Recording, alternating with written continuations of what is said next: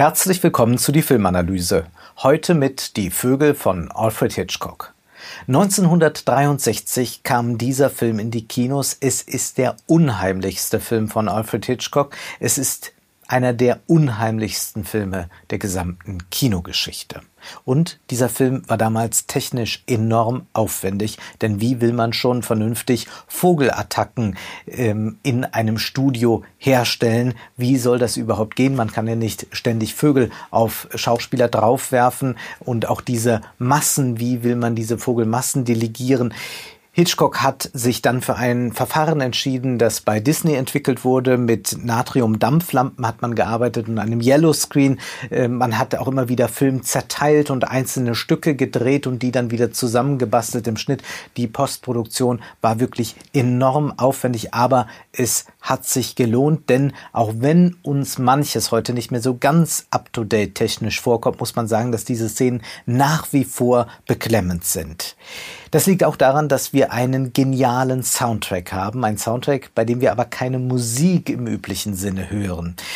Nicht Bernard Herrmann hat hier komponiert, er hat aber mit Hitchcock zusammengearbeitet und dem Elektrik, äh, Elektronikpionier Oskar Sala, einem äh, Berliner, der ein Instrument entwickelt hat, das sich Trautonium nennt. Und das ist so eine Art Orgel, äh, mit der man eben Vogelgeräusche simulieren kann und äh, er hat das dann getan, diese äh, verschiedenen Bänder dann immer und immer wieder übereinander gelegt, gesampelt und so ist so ein Vogelsound dort entstanden, der äh, bedrohlicher ist, als es jede Musik mit Instrumenten gespielt sein könnte.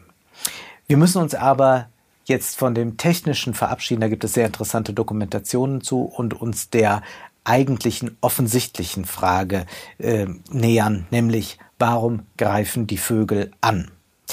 Der Film, muss man sagen, ist sehr, sehr kompliziert. Man kann ihn auch einfach sich anschauen. Man kann sagen, ach, es ist so ein Horrorfilm und die greifen halt an, aber dann tut man dem Film Unrecht. Wir müssen uns diesem Film auf verschiedene Arten nähern, um irgendwie dann doch diese Frage zu beantworten.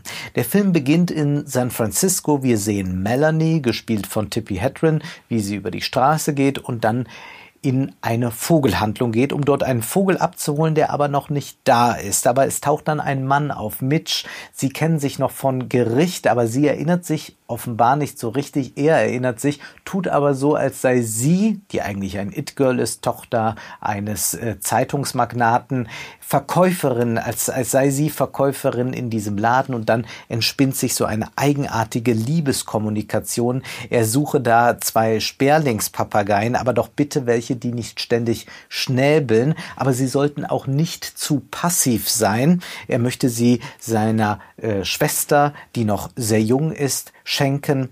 Was hier also kommuniziert wird, ist eigentlich, dass sie miteinander hier äh, ringen um ein erotisches Begehren zwischen ihnen.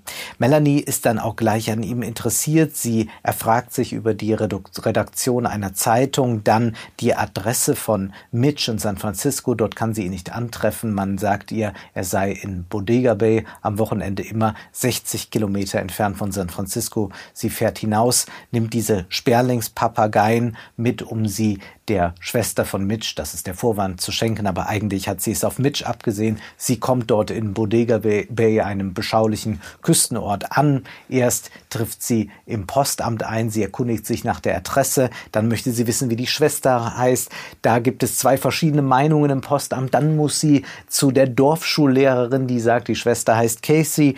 Dann paddelt sie und fährt mit dem Motorboot äh, zum Teil mit, äh, dann zu Mitchs Haus, legt dort die Sperlingspapiere Papageien hin im Käfig und wird dann von ihm erwischt. Und es kommt, als sie sich dann kreuzen, als sie sich am Hafen von Bodega Bay treffen, zum ersten Angriff. Eine Möwe fliegt herunter auf Melanie und äh, die Möwe, die Möwe trifft sie am Kopf und sie blutet. Und dann nimmt das Ganze seinen Lauf. Es gibt immer, immer mehr Vogelangriffe dann und diese werden immer intensiver, immer hartnäckiger, immer tödlicher.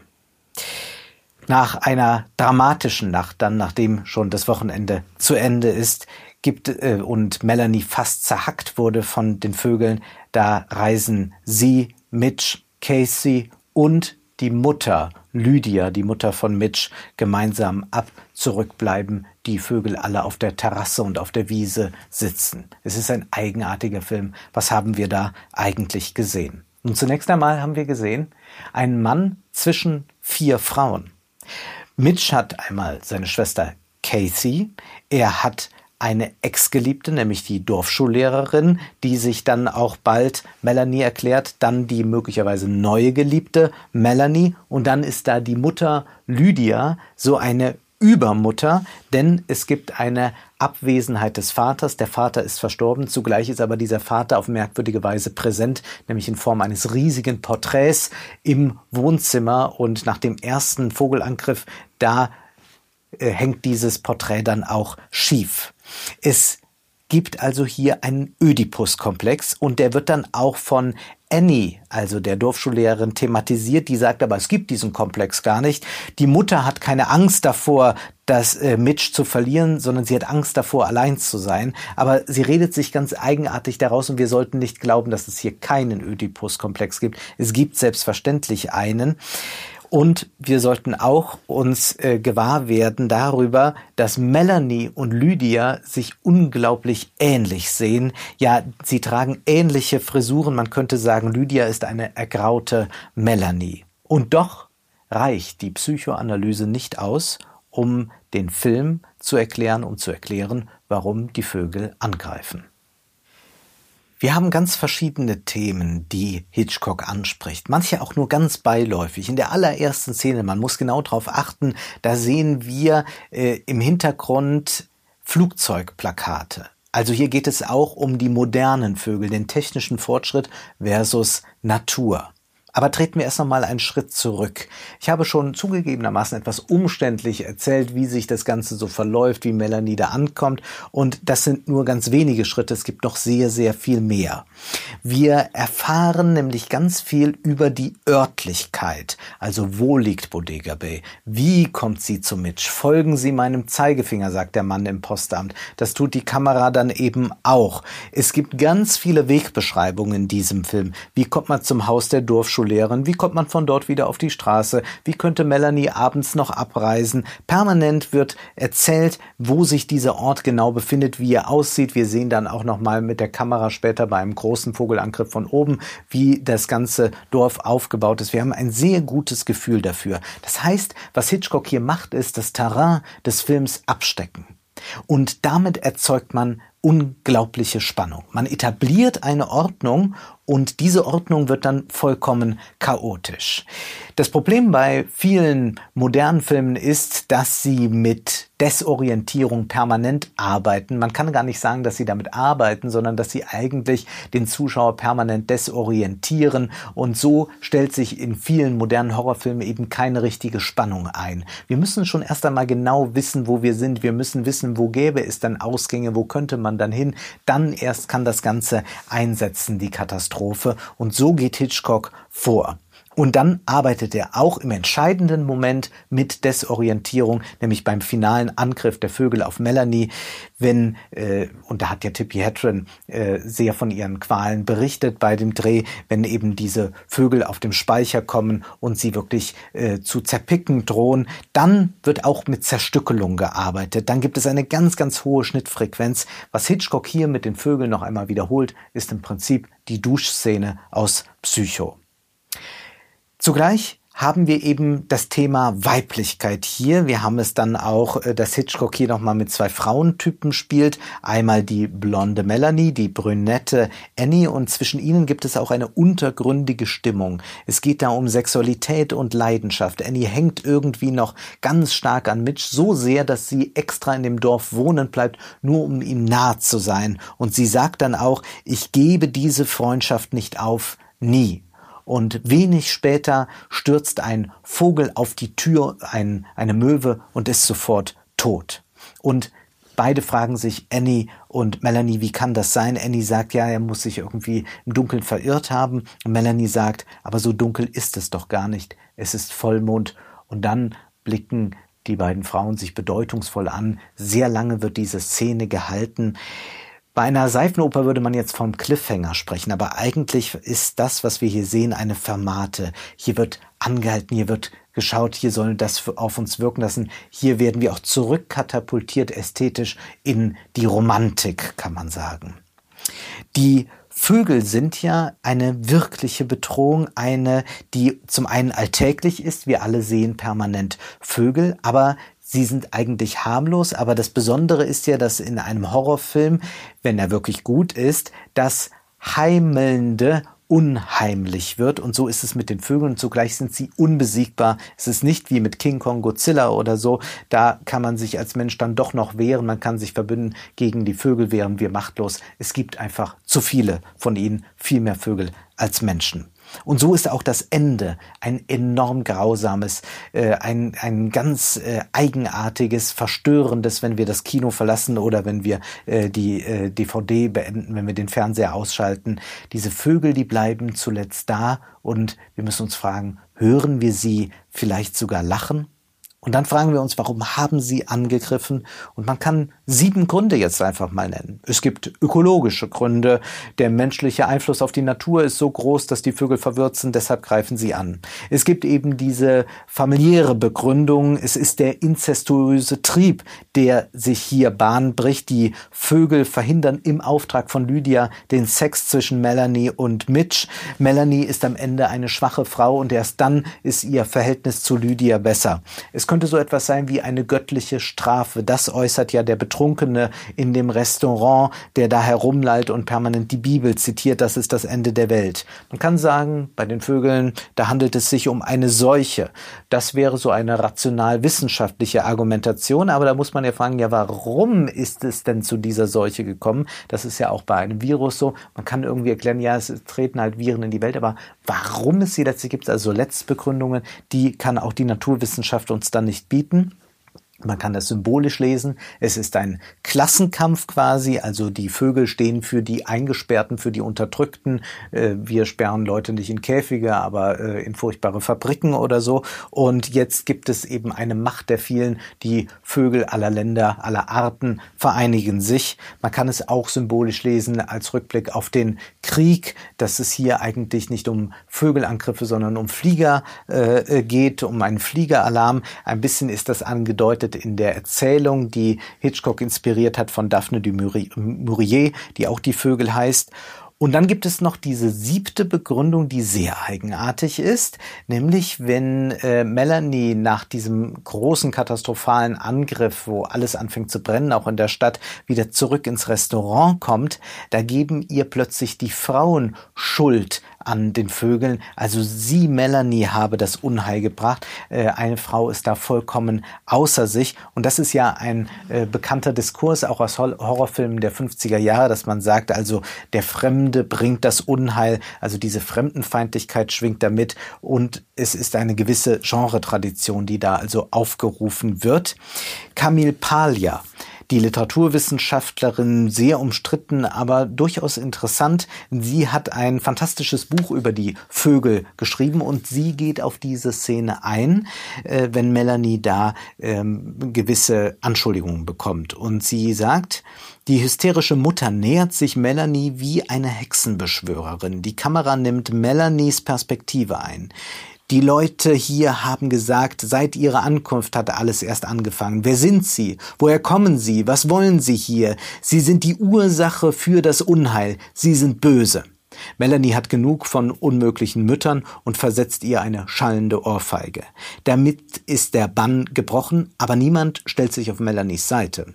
Die Vorwürfe der Frau sind zwar irrational und übertrieben emotional, aber sie enthalten eine mythische Überzeugungskraft, die nicht so leicht abzuschütteln ist. Auf einer bestimmten Ebene ist Melanie in der Tat eine Art Vampir und hat ein Gespür für die dunklen Botschaften der Natur.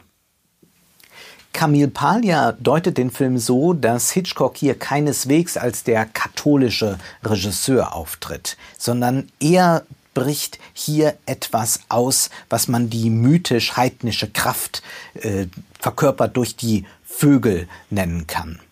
Es geht um Sexualität und Gewalt, da ist sich Camille Paglia sicher. Melanie verkörpert für Palia eine Art furchterregende Weiblichkeit, die keineswegs, wie die Liebesvögel es sein sollen, in irgendeiner Weise zu passiv ist. Nein, Palia sagt hier, Melanie steht für eine massive Weiblichkeit und auch Palia selbst ist ja eine Verfechterin einer solchen gewaltsamen Weiblichkeit, die überhaupt dann in der Lage ist, emanzipatorisch zu sein, weshalb Palia auch eine erbitterte Gegnerin der Gender Studies ist. Wir müssen Palia nicht überall hin folgen. Doch tatsächlich geschieht hier etwas, was uns äh, aus dem gewöhnlichen Diskurs hinausschleudert. Wir merken, hier sind Spannungen, die jetzt nicht einfach mit ein bisschen Reden irgendwie einzuhegen sind. Wir sollten, wenn wir uns fragen, warum die Vögel angreifen, erst einmal zwei äh, Gefahren bewusst machen. Erstens könnte man das Ganze banal beantworten und sagen, die Vögel sind nur eine Finte, es ist ein Rätsel, auf das es keine Lösung gibt, also beschäftigen wir uns nicht länger damit. Das andere, die andere Gefahr ist eine systemtheoretische. Die Systemtheorie sagt ja gerne, Sinn ist nichts anderes als Komplexitätsreduktion. Aber auch hier machen wir es uns zu einfach. Ist es nicht genauso bequem, sich ständig auf die Komplexität zu berufen, damit man eben Sinnfragen nicht stellen muss? Die Frage, warum greifen die Vögel an, ist vollkommen berechtigt. Doch nehmen wir erst noch einmal Abstand von den Vögeln und konzentrieren wir uns auf das zweite große Thema in diesem Film. Was ist das zweite große Thema? Es fällt einem beim ersten Mal sehen oft gar nicht so sehr ins Auge. Es ist das Thema Kommunikation. Die Kommunikation in diesem Film die gestaltet sich äußerst schwierig. In der Vogelhandlung, der ersten Dialogszene, wird das schon klar. Melanie möchte einen Vogel abholen. Der ist noch nicht da. Er sollte aber längst da sein. Ja, dann warten Sie noch ein bisschen, dann wird er kommen. Ich kann mal anrufen. Nein, schicken Sie mir den Vogel lieber zu. Ja, rufen Sie ruhig doch einmal an. Ich kann noch warten. Nein, ich kann nicht mehr warten. Es ist ein ganz, ganz merkwürdiger Dialog. Und dann kommt noch diese schon beschriebene Liebeskommunikation äh, dazu. Das Telefon spielt eine ganz wichtige Rolle telefoniert wird aus der Vogelhandlung, um die Adresse von Mitch rauszufinden. Im Krämerladen wird telefoniert, um ein Boot zu bekommen. Dann äh, wird Lydia den ähm, äh, Vogelfutterhändler anrufen. Annie wird einen Anruf von Mitch erhalten und ihn weitergeben an Melanie. Melanie wird im Restaurant ihren Vater anrufen und der Vater wird ihr nicht glauben, was da mit den Vögeln gerade geschieht. Melanie ist in der Telefonzelle und wird dort angegriffen. Sie überlebt es gerade so, dass die Vögel nicht noch alle dort eindringen und irgendwann ist die Telefonleitung in Mitchs Haus tot. Die Massenmedien kommen noch hinzu als Kommunikationsmedium. Sie bilden aber die Realität nicht ab. Die Radio- und Fernsehberichte, die untertreiben stark. Sie geben nicht das wieder, was wir gesehen haben. Und es ist ähnlich wie mit äh, Melanie selbst, Sie soll, schrieb die Klatschpresse, so erfahren wir, in Rom in einem Brunnen nackt gebadet haben und sie sagt, nein, nein, ich war angezogen und ich wurde hineingestoßen. Und dann gibt es noch das Thema Post, Postamt, wo man noch nicht mal den Namen von Mitchs äh, Tochter weiß und deshalb erfahren wir dann von Annie, komme die Post auch gar nicht an. Es ist also sehr, sehr heikel mit der Kommunikation, vor allem zwischen den Geschlechtern dann noch, also wie Melanie und Mitch miteinander kommunizieren, dann Lydia als ein permanenter Störfaktor dieser Kommunikation. Vielleicht die meiste Klarheit herrscht in der Kommunikation zwischen Melanie und Annie. Einmal im Sprechen, aber auch im Nonverbalen. Es gibt ja diesen bekannten Bechtel-Test, mit dem man herausfinden will, ob ein Film feministisch ist. Und da ist erst einmal wichtig, dass äh, äh, es Szenen gibt, in denen zwei Frauen alleine zu sehen sind und kein Mann dort ist und dass diese beiden Frauen sich über etwas unterhalten, was nicht eben Thema sein darf dabei, ist der Mann. Nun kann man sagen, damit ist der Bechtel-Test hier nicht erfüllt, denn Annie äh, und Melanie reden natürlich über Mitch. Aber so einfach darf man es sich eben nicht machen. Sind Melanie und Annie nicht eigentlich das perfekte Paar, das wir hier sehen? Ist Mitch nicht quasi so ein, äh, eine Verbindungsstelle zwischen den beiden und in gewisser Weise auch das Alibi, dass diese Frauen überhaupt in dieses merkwürdige Spiel miteinander eintreten können? Zumindest beherrschen sie die Zwischentöne perfekt und sie begegnen sich zugleich auch viel ehrlicher als Melanie und Mitch es tun. Man kann sagen, die Vögel, das ist ein Film über Missverständnisse und über das Scheitern von Kommunikation. Der Witz ist nun, dass Hitchcock dieses Thema, das Scheitern der Kommunikation, dann noch einmal selbst ganz explizit verhandelt. Denn wir haben hier so etwas wie Spiel im Spiel, einen Kurzfilm in einem langen Film. Nämlich es gibt diese zweite Restaurantszene, nachdem die Grundschüler angegriffen wurden von den Vögeln, da geht ja Melanie in das Restaurant, will ihren Vater anrufen, eine Ornithologin ist plötzlich auch in diesem Restaurant und dann entwickelt sich da in wenigen Minuten ein herrliches Konversationstheater. Geschrieben hat das Drehbuch Even Hunter und es ist eine Meisterleistung in Timing und Dialogökonomie. Ganz effizient wird hier kommuniziert, ganz, ganz dicht. Und Hitchcock erteilt mit seinem Film allgemein, aber ganz explizit in diesem Spiel im Spiel Jürgen Habermas und all jenen, die glauben, alles könnte mit einer rationalen Argumentation gelöst werden, mit kommunikativem Handeln eine Absage. Das kann eben nicht geschehen. Äh, er zeigt uns hier eigentlich, so einfach ist es nicht. Es ist ungeheuer vielschichtig und wir können nicht sagen, wir treten mal in so einen schönen Diskurs miteinander und dann wird sich schon ein Konsens herausbilden. Und das exemplifiziert Hitchcock dann. Und zwar in zweifacher Hinsicht. Ein Dialog mit den Vögeln, das ist klar, ist nicht möglich. Die Angriffe sind außerhalb unserer Sprache. Die Vögel drücken nicht aus, was nicht gesagt werden kann. Man könnte eher sagen, die Vögel sind was nicht gesagt werden kann. Mit ihnen kann kein Diskurs stattfinden. Zugleich führt Hitchcock in diesem Safe äh, Seafood Restaurant das Scheitern des Diskurses vor, weil die Teilnehmer der Diskussion sich nicht auf einen Konsens einigen. Die Positionen sind zu divers, wir haben eine zu starke Pluralität, könnte man sagen. Die Ornithologin, die bleibt bei ihrem Fachdiskurs mit fachspezifischen Termini, erklärt sie, warum die Vögel einfach nicht angreifen können. Und damit ist auch einfach das, was Melanie erlebt hat, nicht mehr diskutabel für sie. Das passt eben nicht in diese rational-wissenschaftliche Argumentation. Melanies Aussagen, die sind zwar empirisch belegt, wir haben es gesehen, aber weder die Ornithologin noch ihr Vater glauben ihr wirklich. Ein Betrunkener dort, der schon erwähnte, der spricht biblisch, er glaubt, dass da die Strafe Gottes ist, also ein religiöser Diskurs, der mit einem naturwissenschaftlichen gar nicht zusammenkommen kann. Dann gibt es da noch eine Mutter mit zwei Kindern, die fordert so etwas wie einen Safe Space, eine sensible Sprache, damit die Kinder nicht hören, wie gefährlich diese Vögel Vögel sind, damit die Kinder nicht verängstigt werden. Und dann gibt es noch die Kommentare des Barkeepers, der ironisiert nur alles. Ein Konsens kann hier nicht hergestellt werden. Habermas und Co., die haben eine sehr idealistische äh, Vorstellung von Kommunikation, aber Hitchcock sagt, das ist eine Illusion. Die Erfahrung von angreifenden Schwärmen, die machen wir ja zurzeit alle. Nur sind es keine Vögel, sondern es sind die Schwärme im Netz, die auch nicht an einem rationalen Diskurs interessiert sind. Und so erleben wir, dass sich hier ein Klassiker wieder einmal selbst erneuert. Wie Bodega Bay damals sind auch unsere Kommunikationskanäle perfekt angelegt. Wir haben alles, wie die damals Telefon, Postamt alles haben. Und dennoch scheitert die Kommunikation im Netz permanent. Wir hören am Ende doch auch nur das Krächzen der Bots.